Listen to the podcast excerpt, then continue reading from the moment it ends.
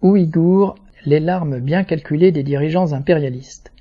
Quelques quinze minutes avant la fin de son mandat, la haute commissaire aux droits de l'homme de l'ONU, Michelle Bachelet, a fait publier un rapport qui reprend, souvent à demi-mot, les dénonciations de plusieurs organisations internationales de la répression de masse exercée par l'État chinois à l'encontre des Ouïghours, peuple turcophone et de tradition musulmane vivant dans la province du Xinjiang.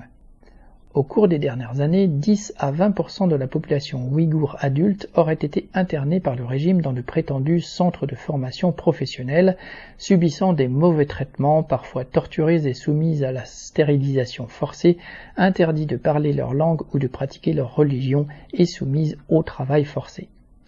Des dirigeants américains et européens se sont dit choqués, se posant en défenseurs des droits de l'homme. Les mêmes sont pourtant bien silencieux face aux atteintes contre ces droits venant d'États alliés, par exemple face aux 400 000 morts causés par la guerre menée au Yémen par l'Arabie saoudite, avec la bénédiction des États-Unis et de la France, ou lorsqu'il s'agit du sort réservé aux Palestiniens par l'État israélien.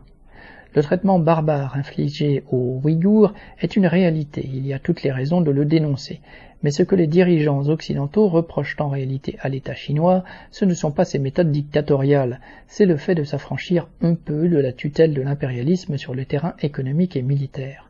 Leur défense des Ouïghours est un moyen de masquer leurs véritables objectifs en se présentant abusivement comme des champions de la défense des droits humains. Quant aux grandes entreprises du prétendu entre guillemets camp démocrate, elles ont toujours su profiter des régimes dictatoriaux pour faire fructifier leurs affaires, y compris au Xinjiang.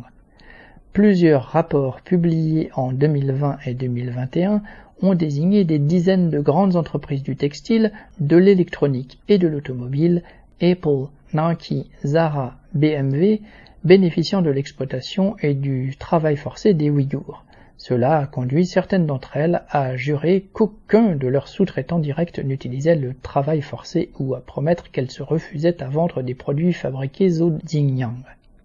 On sait ce que valent les professions de foi humanistes des capitalistes, dont les mensonges sont solidement protégés par le secret des affaires, d'autant que les rapports indiquent l'existence de nombreux transferts de prisonniers vers des usines situées dans d'autres provinces du pays.